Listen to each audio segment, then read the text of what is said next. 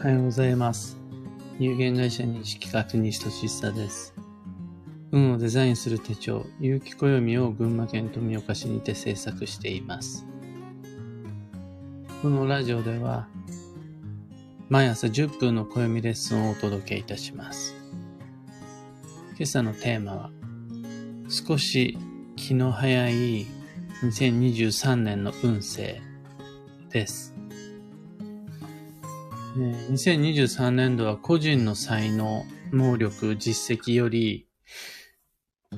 当人がどのような人間関係を持っているのかが運の良し悪しを決めます。今まさに、有機暦2023の制作を通して来年度の運勢と向き合っているんですが、まあ、読めば読むほどに、暦を紐解いていくほどに、当人ではなくて、私の周りにはどのような人間関係がどれだけいるのか。だから、あの人のま、あの人はどれだけの人脈を持っているのかっていうのが運に関わってくるんだろうな。自分ではもうもはや運は決められないな。その周りの縁の良し悪しで運の良し悪しが決まってしまうなっていうふうに思います。で、そうすると、そこで運を伸ばしていくためには最低でも3つの条件っていうのを考えることができて、これがまあ僕にとってはすごく苦手なことなんで、今からもう頭を抱えているところです。じゃあ、ね、2023年度の運の流れに乗る上で、最低でも必要な3つの条件っていうのは何なのかっていうのを上から順に大切になることから順に3つ、まずポンポンと上げていくと、1つ目がコミュニケーション能力、2つ目が柔軟性、3つ目が移動範囲です。コミュニケーション能力っていうのが、縁の年、人間関係の年、自分個人の能力ではなく、周囲との人間関係において、人間関係が重要になる年において、コミュニケーション能力が重要になる。っていうのはまあ、でしょうねっていう感じなんですが、コミュニケーション能力って難しいのが、話が上手ければいい人かっていうと、意外にそうでもなくて、おしゃべりでも嫌われてる人とかっていっぱいいて、逆にあの、無口なんだけれども、素敵な人間関係っていうのを持ってる人、あとは、そこまで押し付けがましくないのに、物を売る営業とかっていうのはいっぱいいて、その、必ずしも口がうまければ縁が豊かとは限らないのが、コミュニケーション能力です。で、いろいろなお話の仕方、あとは言動、人との付き合い方っていうのがある中で、僕が注目しているコミュニケーション能力、来年度の流れに乗る条件の一つっていうのが話しかける勇気です。例えば旅先において、例えばお店で、または、まあ、あの、新しい環境であるとか、偶然立ち寄った街であるとかで話しかける勇気っていうのを持ってる人はコミュニケーション能力がある。そのおしゃべりが上手じゃなくても良い。これで運は上がるかなと思います。二つ目が柔軟性。この柔軟性っていうのは多様性、今時流行りのダイバーシティっていうふうとも言い換えてもいいと思うんですが、えー決めつけないこととか、あの縛らない、縛られないこととか、流れに合わせられるかどうかっていうところが試される。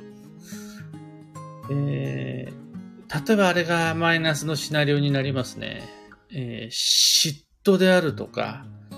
束縛であるとか、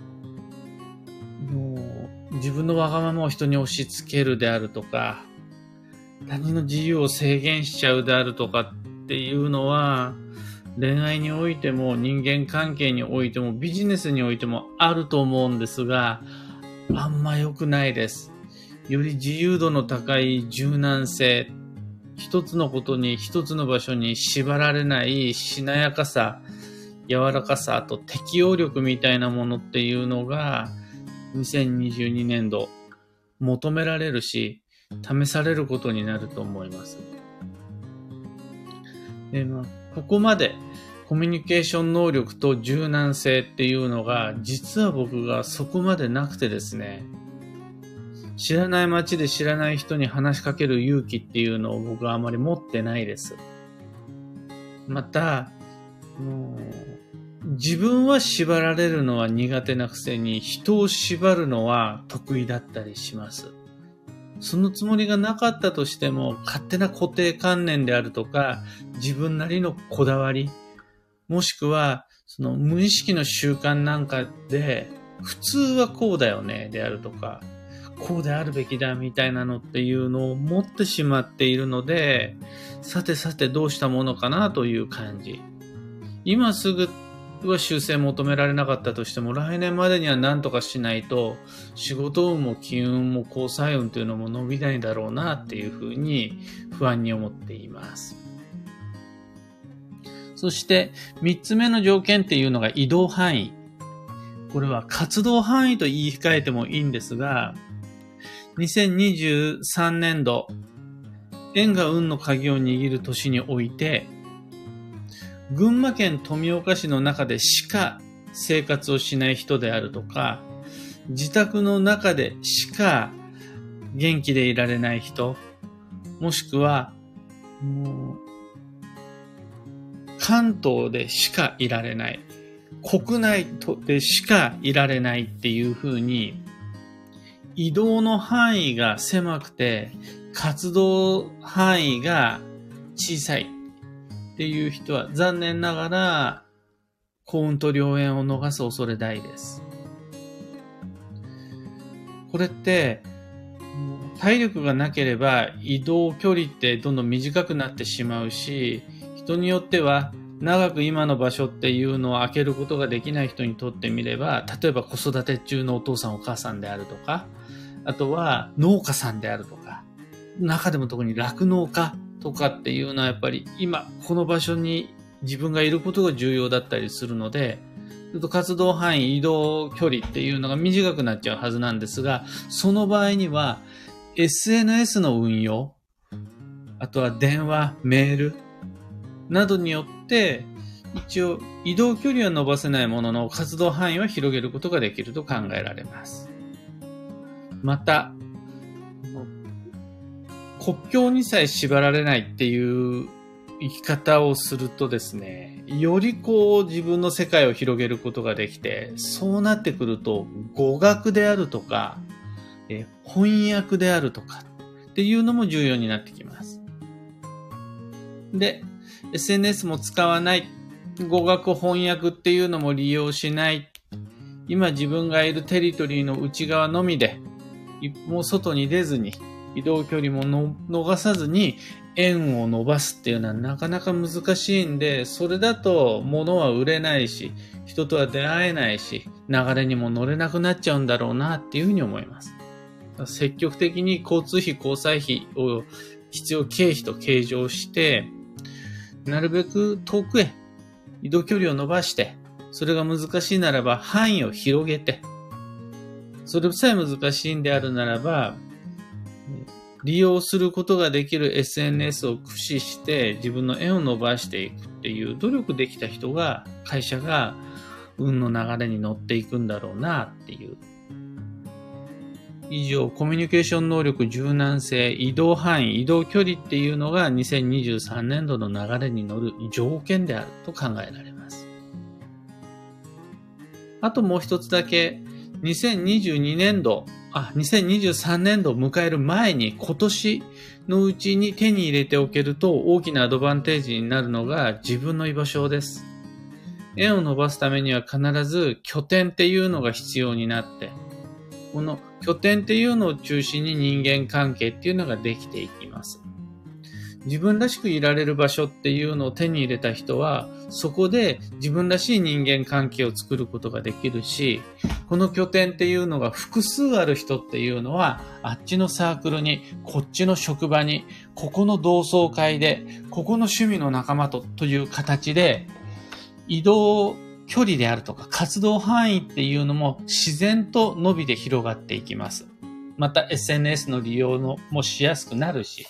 様々な人との交流っていうのが活発になります。これは、いきなり円を伸ばそうじゃなくて、その前段階で2022年度中に自分の居場所を手に入れるっていう全員共通の課題があるんですね。そのためには、今いる居場所が必ずしも自分に最適化された自分らしくいられる居場所とは限らないし、時代が変わっていく中でもうどんどんズレが出てきているっていうのが今年の運勢です。そうするとですね、自分の居場所の再設定っていうのが今全員必要になっています。今まで通り今までのまんまっていうわけにはいかなくて、本当にここの、この場所が、この職場が、この家庭が、この役職が、この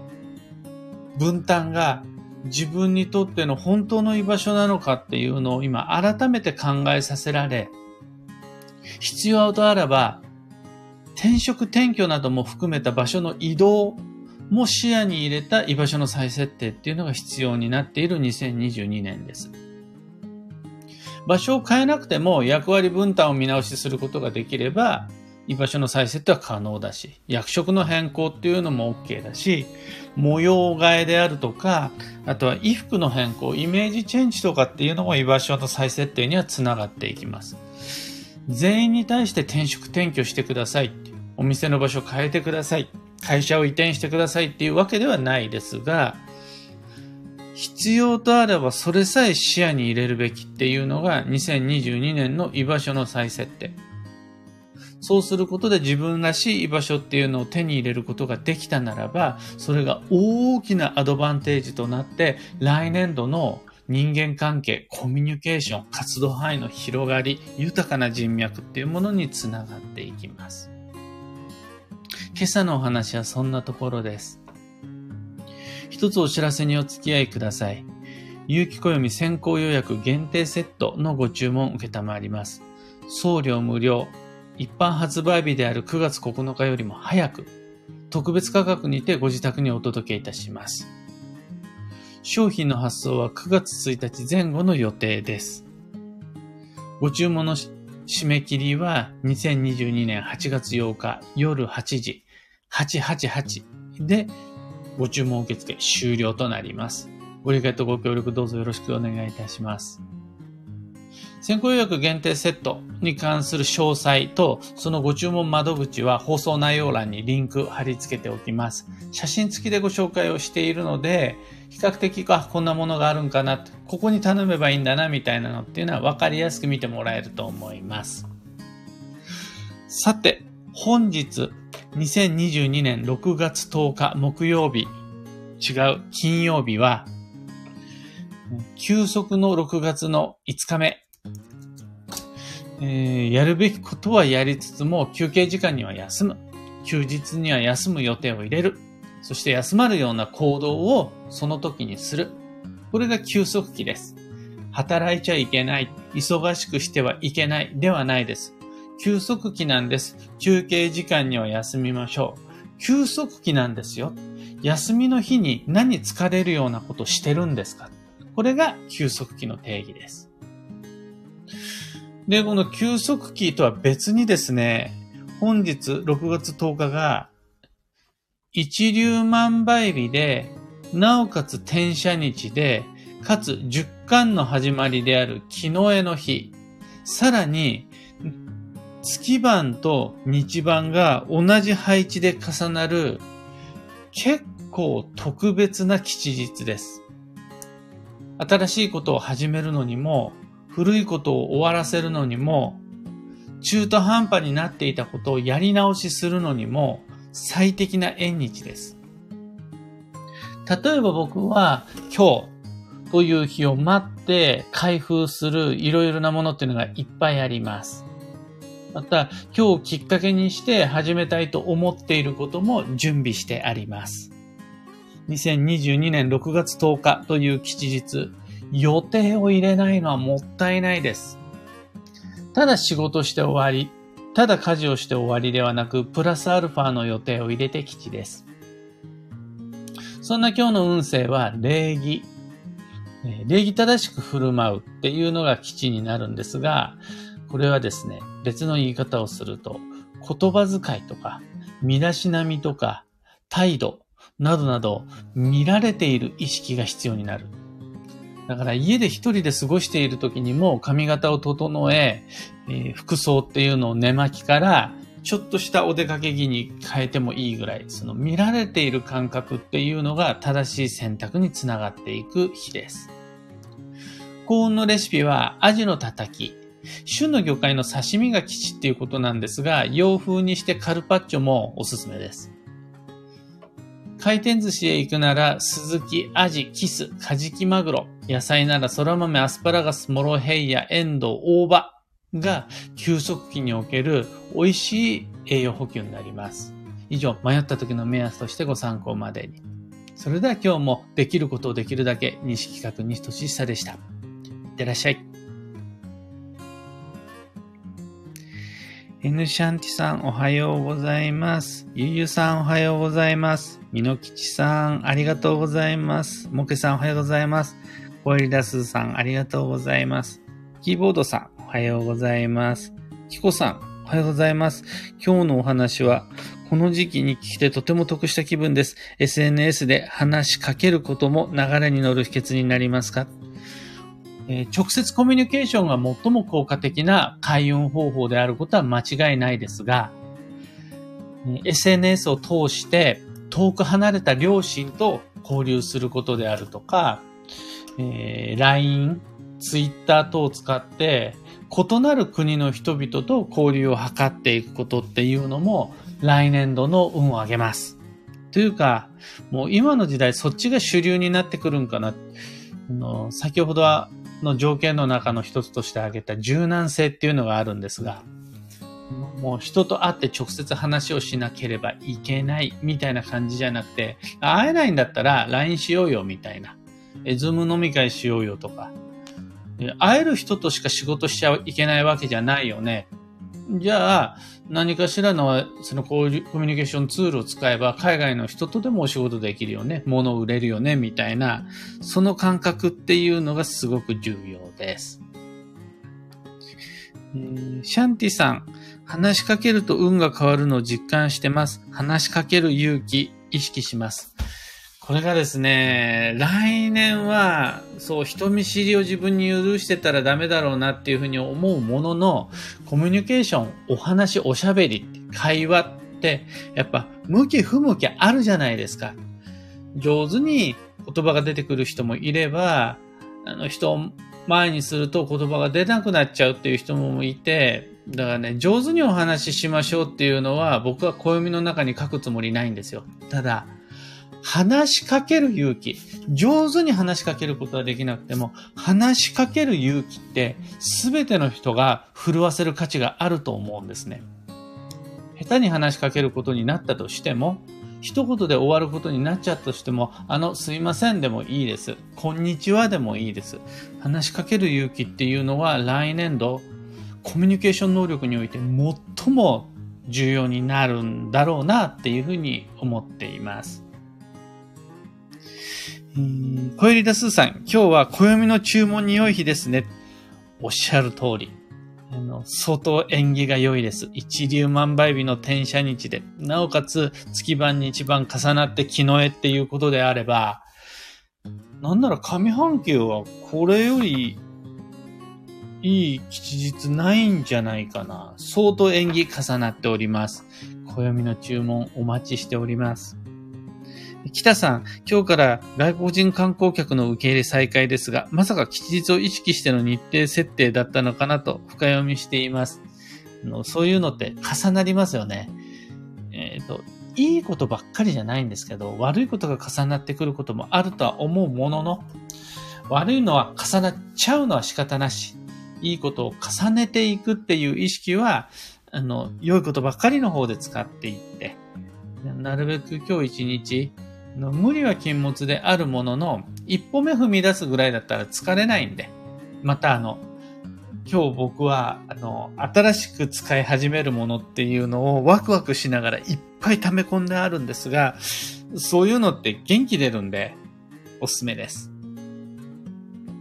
というわけで今日もマイペースに運デザインして参りましょう。吉日っていうのは特に運をデザインしやすい。いろんな予定を前向きに入れやすい日なので、その、頑張って、把握縛ってっていう意味じゃなくて、ワクワクしながら未来作っていきましょう。では僕も行ってまいります。